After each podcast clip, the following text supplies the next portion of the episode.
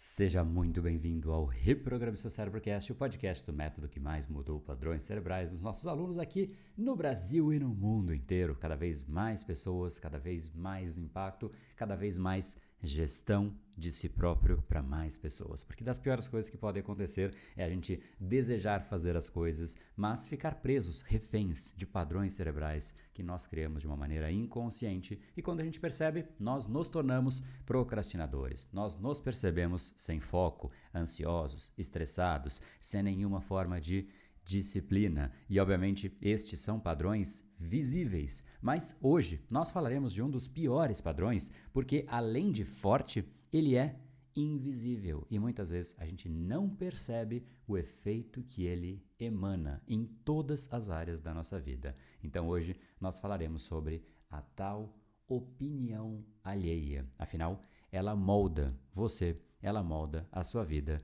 e ela molda, em última instância, o seu cérebro. Mas há um antídoto, há uma maneira de você reverter isso e voltar a ter muito mais gestão de você mesmo, independente do que acontece fora por aí. E eu te garanto, se existe uma liberdade importante, essa talvez seja a liberdade mais importante que a gente pode ter, a liberdade de ser quem nós realmente somos em nossa essência. Para isso, é essencial que a gente se livre dessa tal opinião alheia. Então, vamos que vamos, que esse é o episódio de hoje.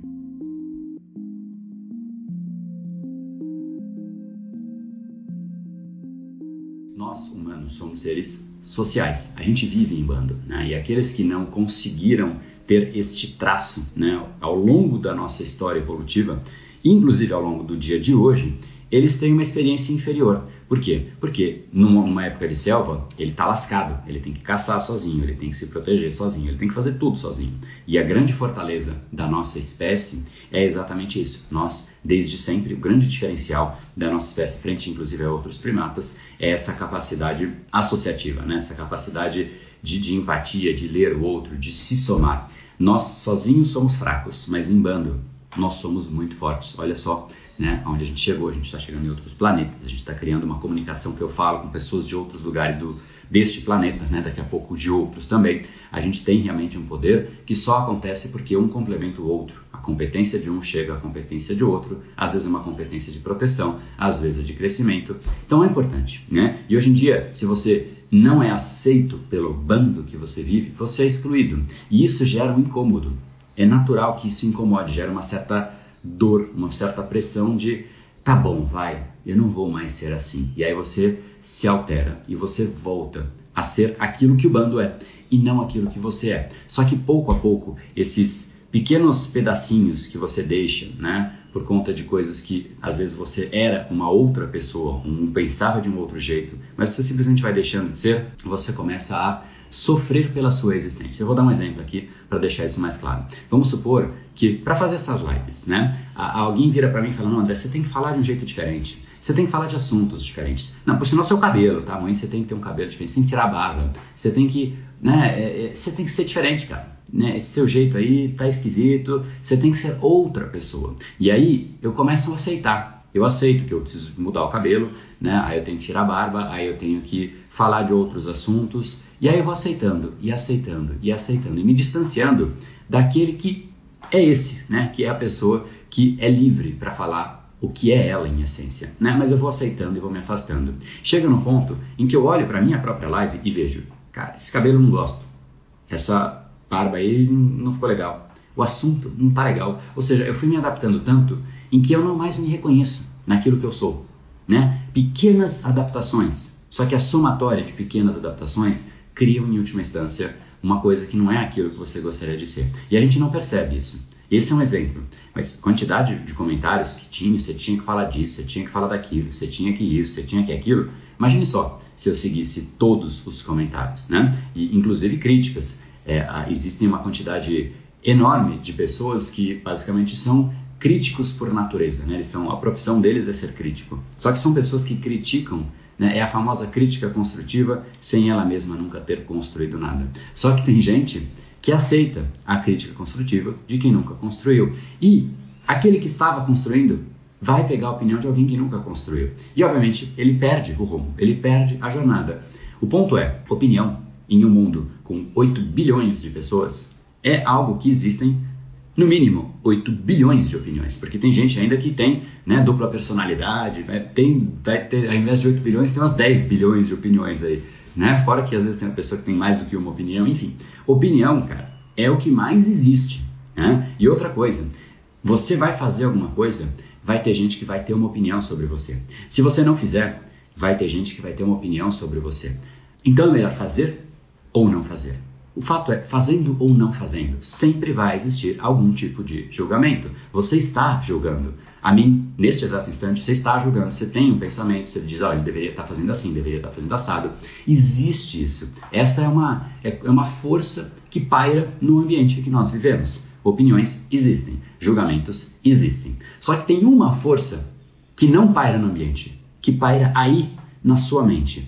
Que é, óbvio, existe a opinião alheia? Existe. Existe a opinião declarada alheia? Existe. Existe o olhar esquisito alheio, que é, no fundo é uma opinião alheia, tipo a pessoa fala aquele olhar de reprovação? Existe. Mas existe uma força aí na sua própria mente. Tem gente que fala, eu não vou fazer aquilo que eu mais gostaria, porque alguém pode pensar a respeito. Então, em última instância, a pessoa não faz porque ela acha que o outro pode achar algo a respeito daquilo que ela sequer fez. Isso é, o nome disso é alucinação. Você criar um cenário que inexiste, mas você molda o seu comportamento com base no que você acha que o outro, porventura, pode achar. E você não sabe se ele de fato vai achar aquilo ou não. E essa alucinação é uma parcela gigantesca. Dá para quantificar? Não. Mas a quantidade de vezes que a pessoa. Vou dar exemplos disso, né? Eu vejo isso, é, engraçado. Esse é, um, esse é um cenário muito é, interessante e, e, enfim, são muitos casos pequenos. Parece, assim, são coisinhas pequenininhas, mas nos pequenos detalhes é exatamente onde você vê que a pessoa está deixando um pedacinho dela. Na academia, é um excelente exemplo, né? Tem aqueles famosos é, atletas de foto de academia, né? Então eles vão lá e ficam tirando foto e tal. Né? Não tem problema tirar foto. Inclu inclusive o que é esquisito é quando a pessoa claramente ela fica esperando uma janela de oportunidade para tirar foto em que ninguém está olhando. Então você vê, quando eu vejo uma pessoa perto do espelho e ela fica meio que olhando para o lado, assim, disfarçando e tal, eu falo, puta, deixa eu virar de costas, coitado, tira logo a foto que ele quer tirar né? E, e, poder fazer o que ele vem para fazer, ir embora, enfim. Porque a pessoa fica lá, na frente do espelho, meio que esperando a brecha, assim, sabe? Aí ela tá lá tirando, né? Aí alguém olha, ela disfarça, finge, aí manda um áudio, manda uns negócios nada a ver, assim. e, e, enfim, e não fez a foto que ela queria. Não era tão mais fácil? Pô, quero tirar foto, meu, daqui, ó, pega aqui o celular, estica aqui, pá, tirou a foto. O outro olhou, olhou, não olhou, não olhou. Qual a diferença que fez para mim? Nenhuma. Tirei a foto e vazei, né? Mesma coisa gravar stories, né? né, né é, você está andando na rua e gravando stories, as pessoas ficam olhando. E ficam olhando. Mas, tipo, quantas vezes eu deixei de fazer? Mas zero. Literalmente zero. Não faz a menor diferença para mim. Poxa, mas o que ela vai pensar? Cara, é o problema dela. Quem vai pensar é ela, não eu, né? Ela que tem que lidar com o pensamento dela. Se eu tiver que lidar com os pensamentos dela, Cara, eu já tenho muito problema na minha vida para resolver. Vou resolver o que a pessoa pode estar pensando que eu nem sei o que, que é. Você tá louco, né? Então, de, pequenos detalhes, mas a gente deixa de fazer. Tem gente que fala, eu tô cansado, eu preciso descansar, mas eu tô numa festinha infantil e vão achar ruim se eu for embora agora. Logo, eu não vou. Será que vão achar ruim mesmo? Não sei, mas eu acho que vão. Logo, eu não vou. Ah, eu, eu não quero comer um bolo, estou de regime, estou de dieta, não como açúcar. As pessoas vão dizer, não, come só um pedacinho melhor eu comer, né? O que vão dizer a respeito de mim? Poxa, tem uma reunião, né, de, de, de condomínio, não faz sentido eu ir, não tem nada a ver, não vão decidir nada. Eu vou ou não vou? Eu não quero ir. Ah, mas o que vão pensar a respeito de mim? E a gente vai moldando o nosso processo, a nossa vida, as nossas decisões, as pequenas coisinhas da nossa vida em cima disso. Só que o que a gente não percebe é que na hora em que a gente olha para o fim do dia e fala, cara, eu tinha que fazer tudo isso, eu deixei de fazer, mas eu fiz isso que não tinha que ter feito, que não era para mim. Ou seja, a gente perde parte da nossa vida e parte desse prazer de viver por conta dessas pequenas coisinhas causadas pela somatória de opiniões alheias. Agora, até aqui eu falei de coisinhas pequenas, só para mostrar que faz parte de todo instante do dia a dia, né? Se você está lá numa reunião e você fala, cara, eu, eu queria ligar agora, eu preciso ligar para meu pai, mãe, filho, esposa, o que quer que seja, né? É, e eu preciso mandar uma mensagem. Mas, puta, se eu mandar, vão achar ruim, aí a pessoa não manda, né? Só que o que ela realmente queria era aquilo, ela precisava mandar aquela mensagem. E ela simplesmente não faz.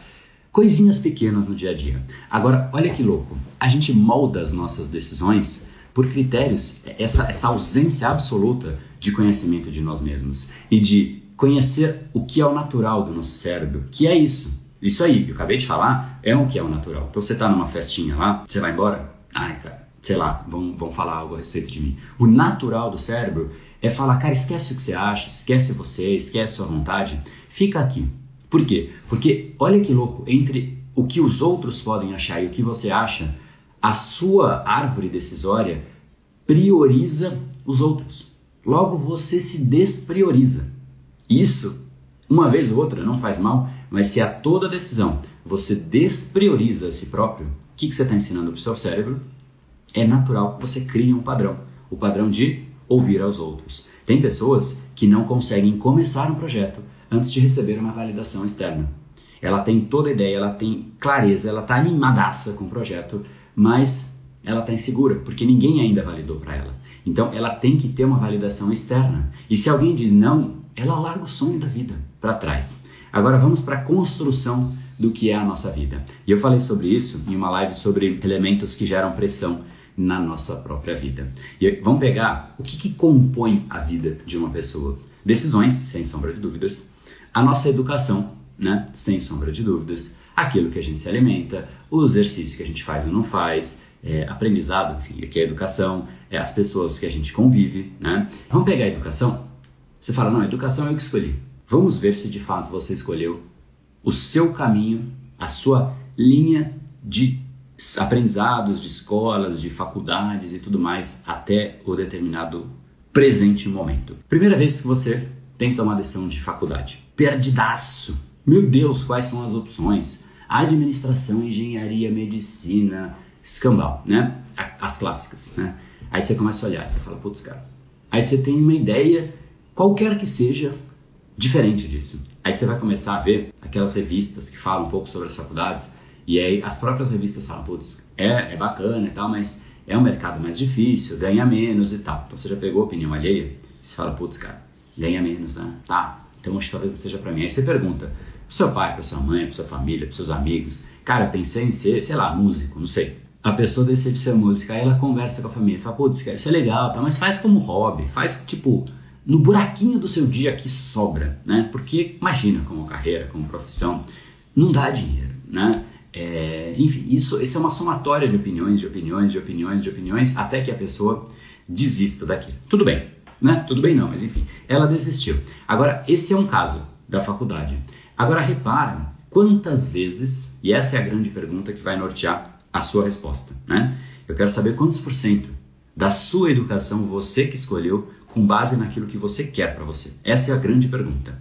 Só que o jeito de você responder é fazer uma pergunta embaixo dessa. Qual é a pergunta?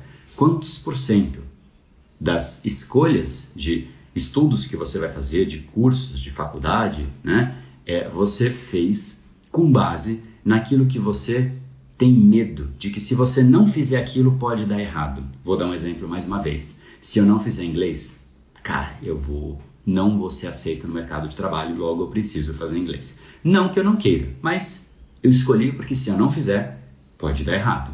Aí, a faculdade que você escolhe, você fala, bom, eu, eu não tenho certeza se é a faculdade, eu não sei se isso ou se é aquilo, né? Se é de fato a melhor escolha para mim. Na verdade, eu até acho que talvez não, mas eu preciso fazer. Porque se eu não fizer, eu não vou ser aceito no mercado de trabalho. É sempre assim, porque se eu não fizer, pode dar errado. Se eu não fizer, pode dar errado. Se eu não fizer, pode dar errado.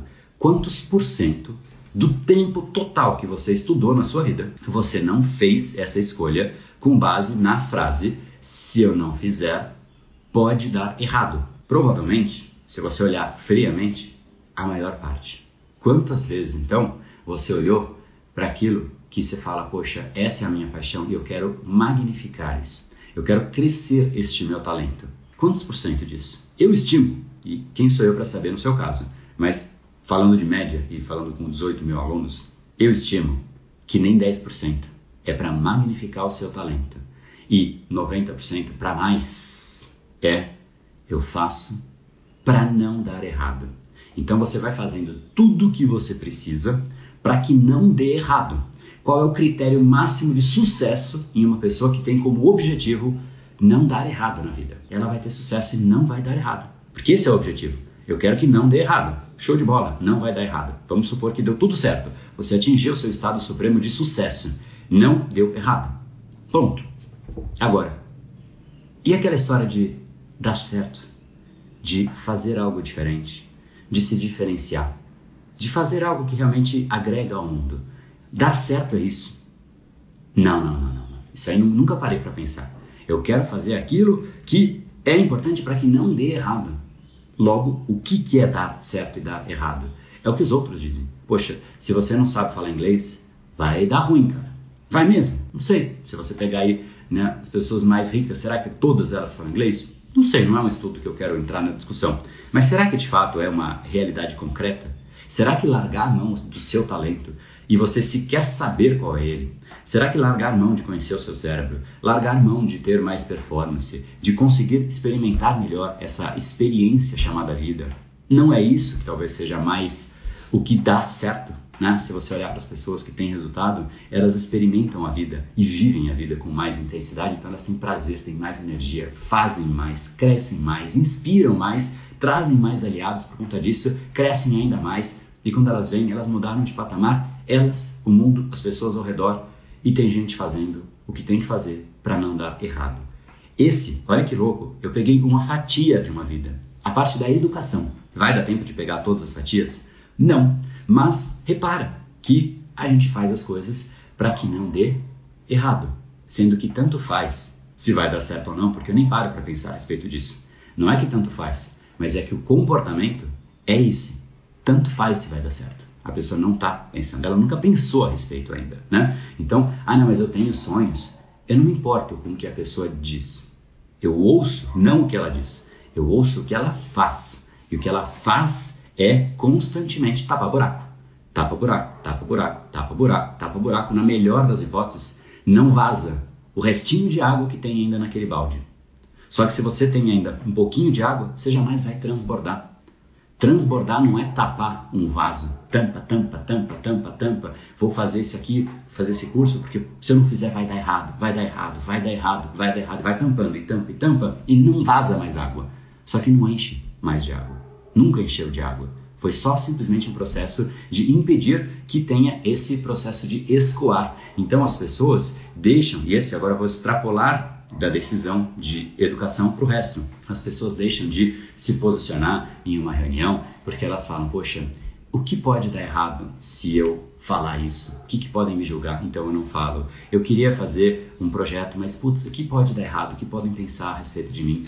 É sempre para evitar o dar errado. É uma condução com base no dar errado, porque se der errado, a opinião alheia mata, a opinião própria mata é uma, uma somatória de pressão que a pessoa recebe. Mas no fundo, no fundo, tudo isso acontece porque ela não tem opinião interna. Ela não sabe o que é o certo. Aquela voz interior que diz para ela, vai para lá, vai para cá, tipo, tem um ímpeto, um, um empuxo interno.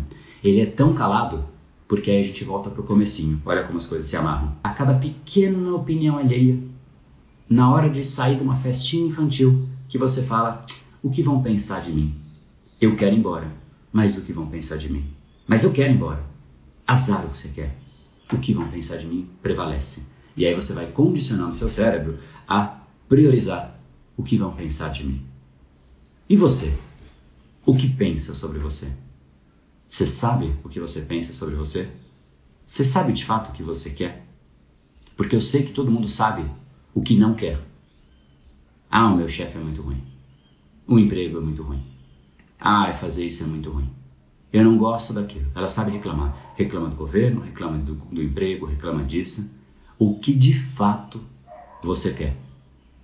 Você consegue me descrever com clareza absoluta, falando é isso que eu estou construindo.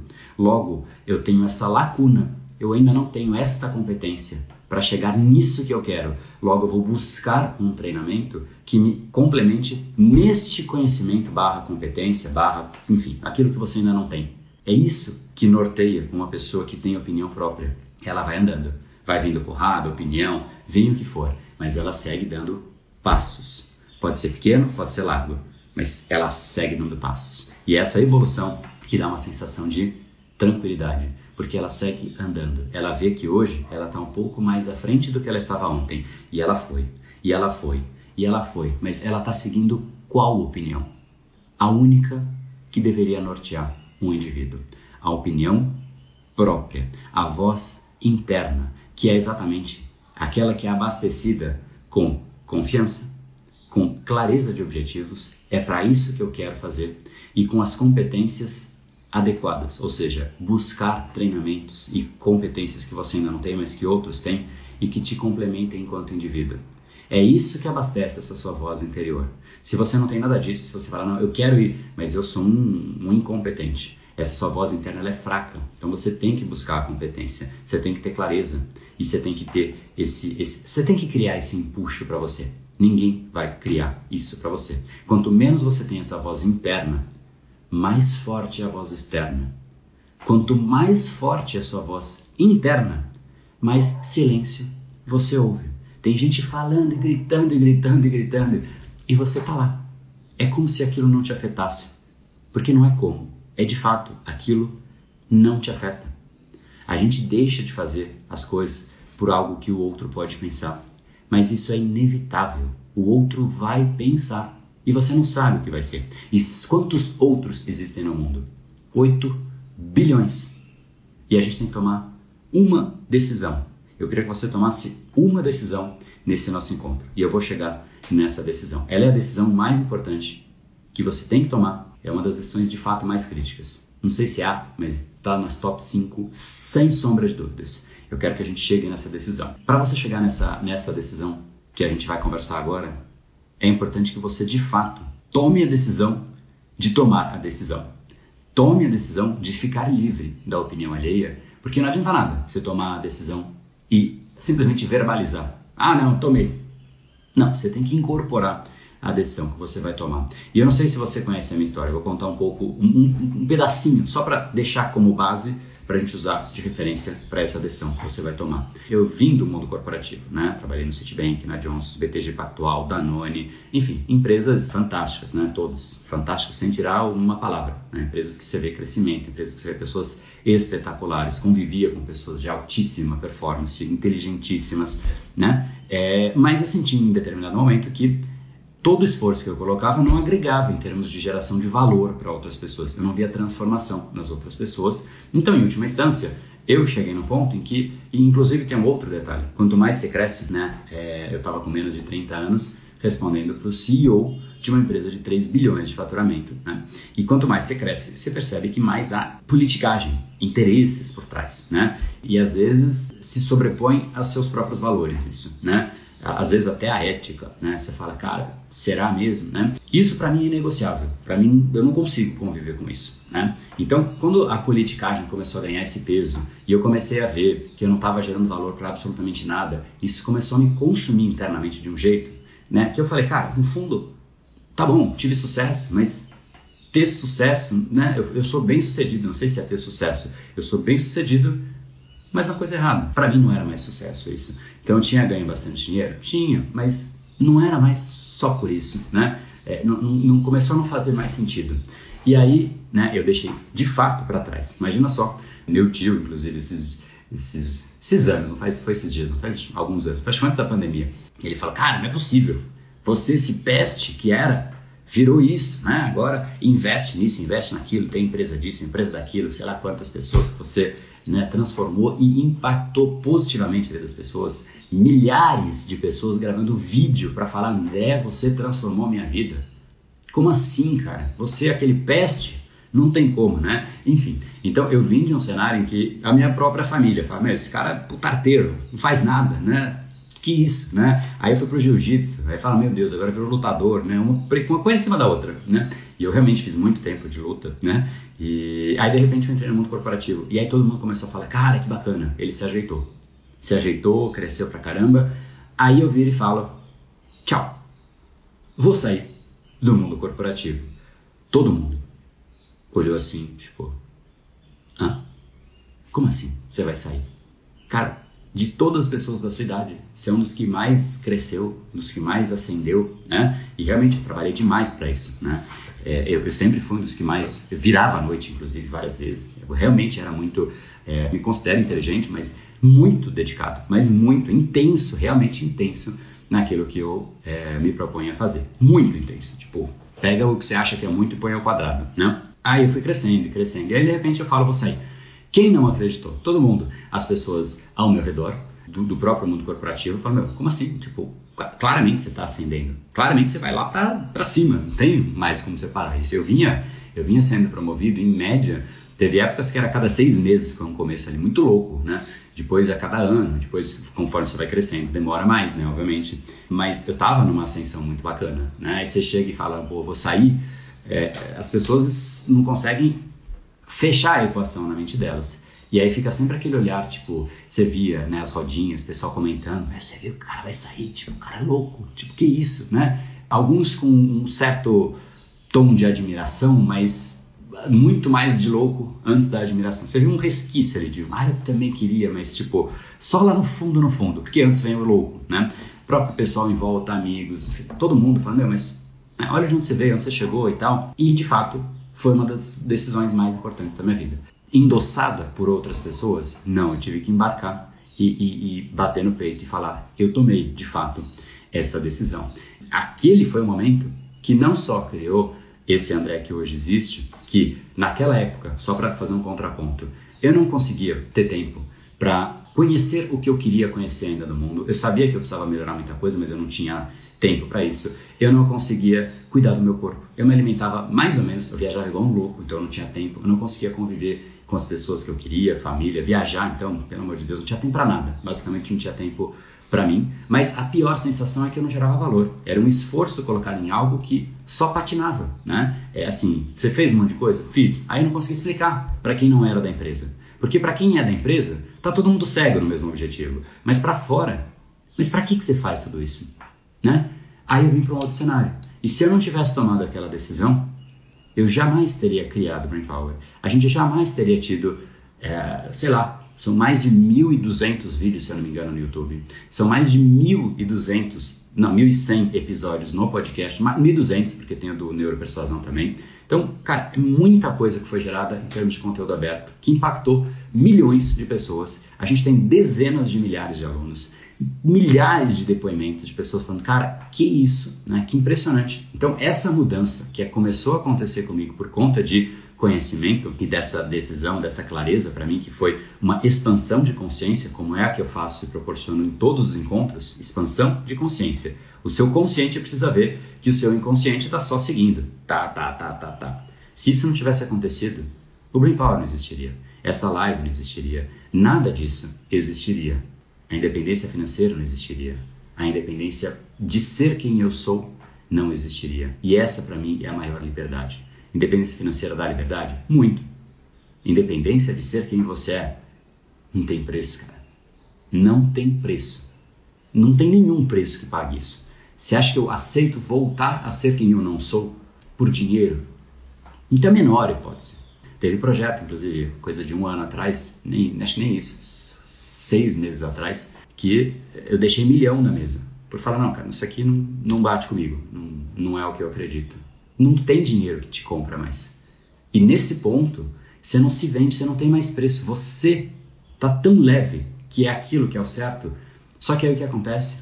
Você cresce mais, você ganha mais, a, a roda gira, você se sente fazendo sentido. A pior experiência de vida que você pode ter é sentir que você não faz sentido. E, no fundo, resumo da ópera é: existiu um antes e um depois. Um novo André, que gerou todo esse impacto para tanto de gente e para mim mesmo. E eu cresci e fiz mais pessoas crescerem. Será que, e essa é a pergunta que fica, será que você não tem um outro você, um outro lado da sua vida que você ainda não está se permitindo viver porque você está preso a padrões cerebrais que te prendem a outras coisas que talvez nem importem tanto assim ou que não importem nada? Vamos lá então. Eu tenho, acho que eu sei a resposta. Mas vamos lá. Eu quero deixar aqui, agora voltando, esse é a base, esse é o contexto, para a pergunta maior deste nosso encontro. Essa pergunta é a chave que você tem que tomar uma decisão, você tem que escolher. Ou você vai escolher ser aceito, e essa é uma escolha que não precisa nem ser feita, porque se você não fizer nada, você já fez essa escolha. Porque o cérebro busca a aceitação. Ou você vai escolher ser admirado. E eu já falei um pouco a respeito das duas vertentes e das duas é, diferenças de vida. Porque alguém que é aceito, por que você é aceito? Repare, vamos desconstruir aceitabilidade dentro de um grupo de pessoas. Quando você é diferente, você aceita. As pessoas te perguntam, te questionam, te, te, te, te tratam como um esquisito. Né? Aquele que é esquisito, todo mundo fica perguntando. E como é isso? Como é aquilo? Quando você é diferente no grupo, você é o alvo de perguntas. Sempre. Sempre que eu entro num grupo de pessoas que comem açúcar e eu não sou um que come, é um alvo, um bombardeio de pergunta. Mas sério que você não come? Nenhum momento? Mas não te faz falta? Mas, é, enfim, uma pergunta atrás da outra, né? Então, o esquisito, né, é só o diferente daquele grupo. Então, primeira coisa, ser aceito significa não ter nada, nada, nada de diferente daquele grupo. Se você não tem nada diferente, você é igual ao grupo, você é a média. Então, como a gente pode fazer para ser aceito? É fácil, é só ser igual a média. Você tem uma opinião polarizante, você já não é mais igual à média. Você é esquisito, você é questionado. É uma pressão, seu cérebro refuta, você deixa de ter opinião, você deixa de ser esquisito, você volta à média e tá tudo bem. Então tudo aquilo que sai um pouco gera, sofre a pressão, essa pressão gera uma deformação que retorna à normalidade. É assim que a gente é. E logo a gente vai fazendo, ah, volta, ah, volta, e a gente vai simplesmente voltando sempre para a média. Esse é o jeito de você ser aceito. Essa de novo, para essa escolha, você não precisa fazer escolha, porque isso é o natural. É uma pressão que você sofre e um cérebro fraco aceita as pressões. Eu falei já, você é a escolha das dores que você escolheu viver. Não há relação dos seus sonhos com quem você é. Tem quanta gente que tem tanto sonho aí que não, você não vê o sonho na pessoa, está na mente da pessoa.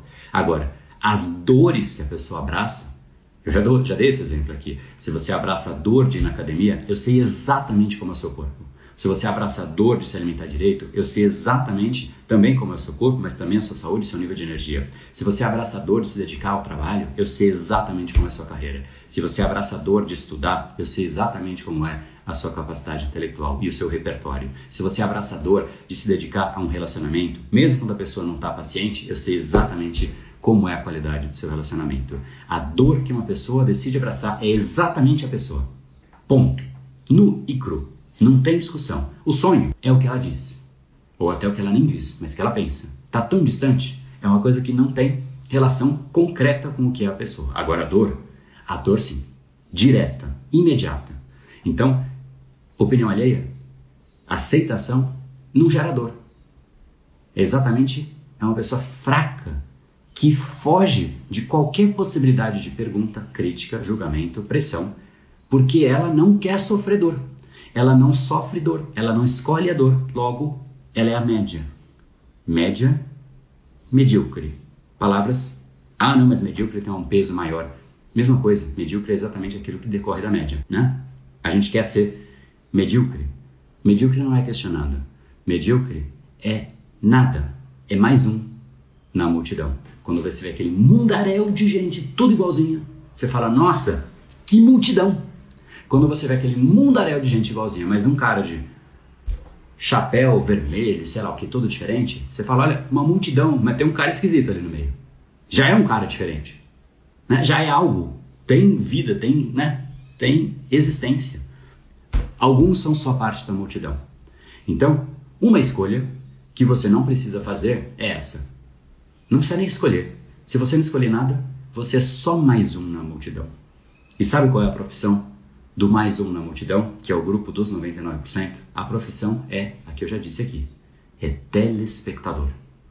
Ele tem um dia que ele não gosta, ele acorda sem querer acordar, trabalha sem querer trabalhar, volta para casa, dorme sem querer dormir, acorda sem querer acordar e tudo se repete. E ele vai só repetindo, repetindo, repetindo, mas aí ele compensa. Ele fala: ah, não, agora eu mereço. Mereço. Mereço o quê? Ficar assistindo Netflix, vendo a vida de outras pessoas que são muito mais legais, né? Mesmo que fictícia, mesmo que uma vida que nem exista, que seja um personagem. eu vou assistir, porque, pô, convenhamos, é mais legal que a minha. Essa é a carreira, a vida de uma pessoa dos grupos dos 99%, que é a média, é a mediana, medíocre. Precisa fazer algum esforço para ser a média? Zero. O cérebro vai para lá naturalmente, porque é um cérebro fraco, que não aceita dor, que não aceita pressão. E lembre-se, agora que a gente vai para o outro lado, que você é a dor que você escolhe. Você não é isso, não é o prazer que você escolhe. Recompensa de curto prazo não é o que define você. O sonho que você tem não é o que define você. É importante ter sonho? É, mas não define você. O que define você, hoje, agora, eu olho para isso e vejo quem é a pessoa e sei descrever a área com precisão, esta área da vida da pessoa, é a dor que ela abraça. Eu sei exatamente como está a área da pessoa, a área do corpo da pessoa, por exemplo, se ela abraça a dor de ir na academia todo dia. Eu descrevo o corpo da pessoa. Portanto, o segundo lado é um grupo diferente. É o grupo do 1%. É muito menos gente que está aqui. Muito menos. É um grupo que aceitou a dor em toda a sua essência. Porque no exato instante que você declara que você vai fazer algo diferente, você vai sofrer, em primeiro lugar, no primeiro, no, no, no instante que você conta pela primeira vez, uma certa admiração. Você fala, ah, eu vou todo dia na academia. Você vai receber admiração. Nossa, que legal. Eu vou tirar o açúcar da minha vida. Puta que legal. Vamos para um exemplo mais forte? Eu, eu, gosto de usar o exemplo do Michael Phelps, né? Porque para mim é, é, é, um exemplo de pessoa que realmente levou isso a sério. É, lá atrás, então, Michael Phelps falou: Puta, cara, eu vou virar campeão, o maior medalhista olímpico de toda a história da humanidade. Imagina ele declarando isso. Não acho que ele fez, mas enfim, imagina. Na hora que ele fala isso, o que acontece com todo mundo ao redor? Nossa, que demais, cara, show pra cima, uhul. Aí beleza. Aí, para isso, que, que é a rotina dele? É simplesmente sumir do mundo. Ele vai treinar todos os dias, todas as horas, todos os momentos. Ele está em função daquilo. Aí a esposa dele vira assim, fala, olha, ô Phelps, ô querido, vamos aí. Hoje em dia, hoje a gente tem o jantar. Aí ele vira para a esposa e fala, então, não posso. Por quê? Porque eu tenho treino hoje à noite. Hum, Putz, cara, não tem jeito? Até tem, mas eu não vou. Conflito. Até tem, mas eu não vou. Você está escolhendo o treino em detrimento de mim mesma. Ele não vai dizer é, mas ele é. A resposta é é, é isso mesmo. Aí beleza, então ele fala, aí brigam e brigam e brigam. Ele sustentou. Aí ela fala, então vamos, vamos pegar então o sábado e a gente vai jantar. Então, é que no sábado eu treino também. Hum, como assim no sábado você treina? Já começou a gerar um conflito. Aí os amigos falam, não, pô, Phelps, quanto tempo, papá, parceiro, né? Olha lá pra cima, o cara é gigante, né? Phelps, quanto tempo, parará, parará, vamos beber. Eu não bebo, cara, desculpa. Putz, cara, não bebe? Bom, tá bom, vamos, vamos amanhã andar no parque. Ah, então, é que amanhã de manhã eu tenho treino. Nossa, que horas que é seu treino? das 4 às 6 da manhã é o primeiro, e acho que é a hora que vocês iam, né? É. Ah, a gente pode ir mais tarde. Não, então aqui das 6 até as 8 é o período de recuperação que eu tenho, que inclusive eu preciso comer, e aí eu faço um treino de musculação das 9 é, até as 11. Ah, putz, cara, então vamos almoçar. Cara, eu não posso aqui no almoço, eu tenho uma recuperação que é eu preciso dormir né, 40 minutos. Depois eu tenho uma alimentação com o nutricionista do meu lado. E aí à tarde eu tenho treino porradaça, porradaça, é o treino mais pesado que eu tenho. Putz, cara, então não sai à noite. Então é que à noite eu vou dormir às 8 horas da noite, não consigo. Hum. Cara, só um exemplo, só detalhes aqui, né? No dia a dia, é bonito falar, pô, o cara ganhou campeão, medalhista olímpico, todo mundo admira. Mas qual foi o preço que ele pagou? Essa dor raros aceitam pagar. Raros conseguem bancar essa dor. Ele aceitou. Ele ganhou a consequência dessa dor. Foram só essas? Seguramente não. Ele deixou de lado viagem. Ele deixou de lado. Ninguém vê o que ele deixou de lado. A gente é definido por aquilo que a gente deixa de lado. Ele deixou muita coisa de lado. Logo, ele chegou muito alto como consequência. Você precisa deixar tanta coisa de lado para chegar tão alto?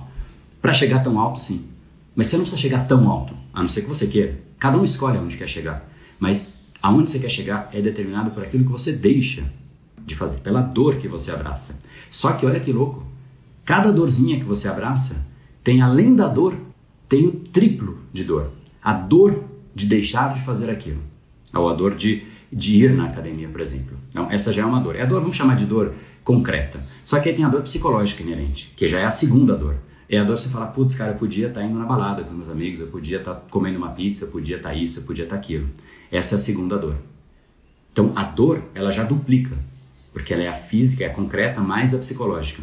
Só que aí existe a terceira dor, que é a dor do julgamento alheio.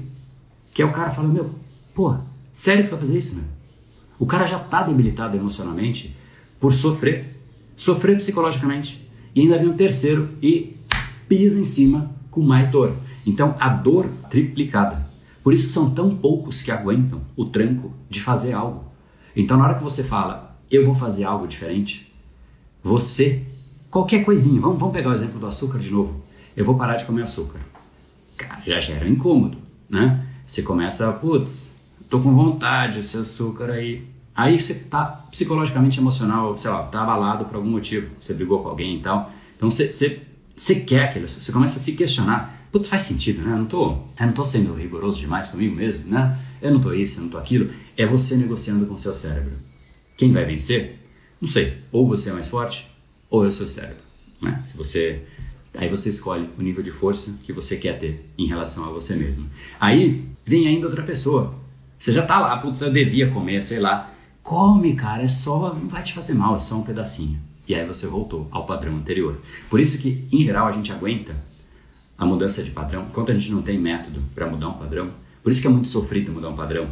Menos para quem entra no Brain Lab, obviamente, porque não tem esse, esse processo de sofrendo. Mas por que, que se sofre para mudar um padrão?